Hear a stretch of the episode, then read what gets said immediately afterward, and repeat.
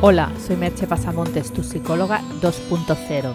Ya sabes que si entras en mi blog www.merchepasamontes.com y te suscribes, recibirás tres regalos de bienvenida. Y además tendrás acceso el primero a las últimas novedades y a interesantes promociones y descuentos. También encontrarás información sobre mis servicios profesionales de psicoterapia y coaching online y presencial. El podcast de hoy lleva por título ¿Qué hacer cuando las cosas van mal?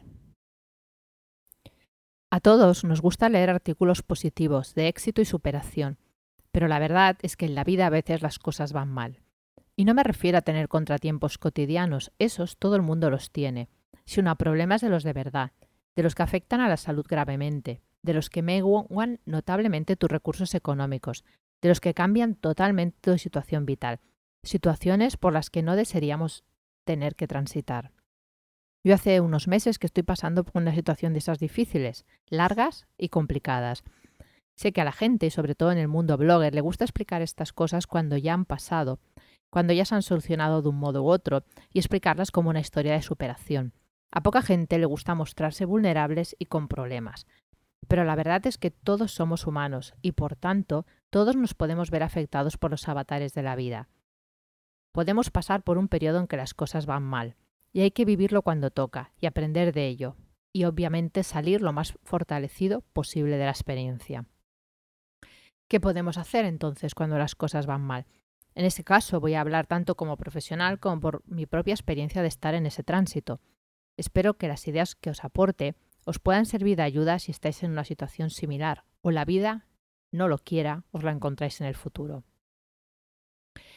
La primera idea es que a pesar de que parezca que todo es negativo en una determinada situación, hay que enfocar la mente en lo positivo que haya. Ese algo positivo variará dependiendo de la situación que estés atravesando, pero tienes que tratar de encontrarlo.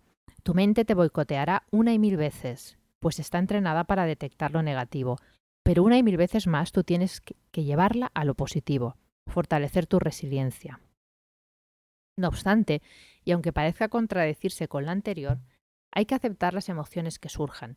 Si te sientes triste, has de aceptarlo. Si te sientes desbordado, has de aceptarlo.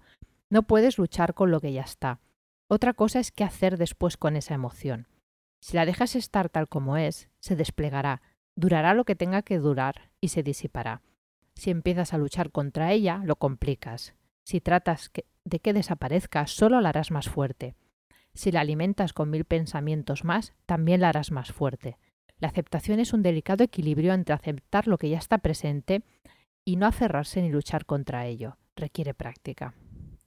Sobre todo, no te hagas preguntas del tipo ¿por qué me ha tenido que pasar a mí? Puedes tratar de saber si has tenido alguna responsabilidad en ello, para corregirlo en el futuro. Pero muchas veces no es así. Las cosas pasan y punto. A cualquiera de nosotros, como seres humanos que transitamos por la vida, nos puede pasar cualquier cosa. Eckhart Tolle dice, Cualquier cosa que exista en el momento presente, acéptala como si la hubieras elegido. Trabaja con ella, no en contra de ella. Te voy a explicar un pequeño cuento de la India tradicional.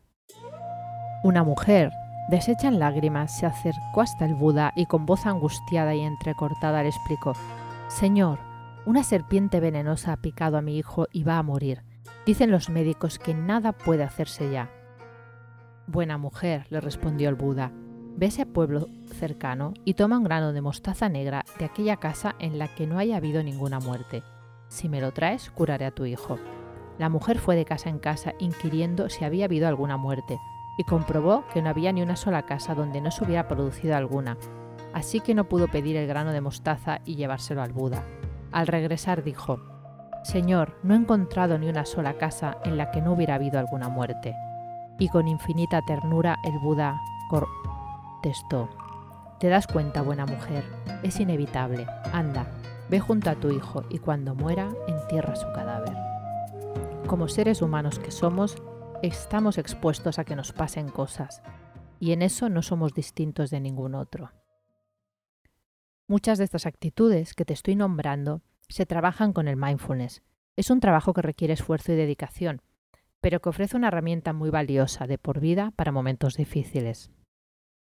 También es importante tratar de mantener las actividades cotidianas que puedas como las hacías siempre. Algunas serán posible que las hagas y otras no, pero mantener un centro, en mi caso está siendo mi trabajo, ayuda a no perderse, a no dejarse arrastrar por los acontecimientos. A pesar de eso, date permiso para parar cuando lo necesites. Hay situaciones que no permiten mantener el mismo ritmo, y es sano no hacerlo.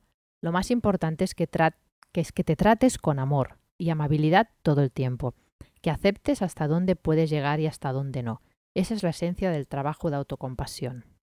También intenta mantener el sentido del humor. Ríe siempre que puedas. Reír no significa que una situación no te importe o que no la tomes en serio. Es solo un síntoma de salud mental. Del mismo modo, rescata cualquier momento bueno que se dé en el día y atesóralo con mimo y cariño. También busca y pide ayuda a otras personas. No tienes que ser un superhéroe que todo lo resuelve. Para eso están los amigos y las personas que te quieren. Y si lo requieres, busca ayuda profesional. Y cuanto antes, mejor. A mi consulta llegan personas cuando llevan sufriendo mucho tiempo. Y aunque no lo creas, eso dificulta el trabajo y la larga. Puedes ahorrarte mucho sufrimiento inútil y tiempo si pides ayuda cuanto antes. En conclusión, si haces todo esto, creo que te ayudará en gran medida a sobreponerte a las situaciones difíciles, a esos momentos en que las cosas van mal. En la vida hay malas rachas, y esta también pasará. Y recuerda lo que siempre te digo, la oración de, la serenidad de Reinhold Niebuhr que dice, Dios, o puedes poner aquí la vida, la conciencia, lo que tú quieras, concédeme la serenidad para aceptar las cosas que no puedo cambiar, el valor para cambiar las cosas que sí puedo cambiar y la sabiduría para reconocer la diferencia. Hasta aquí el podcast de hoy. Puedes encontrar más información sobre el hablado en el podcast o sobre mis servicios profesionales de psicoterapia y coaching y mis cursos online en www.merchepasamontes.com. Espero poder seguir con mi ritmo habitual de publicaciones, pero si no es así, en una o dos semanas volveré a ello. Te espero en el próximo podcast. Bye bye.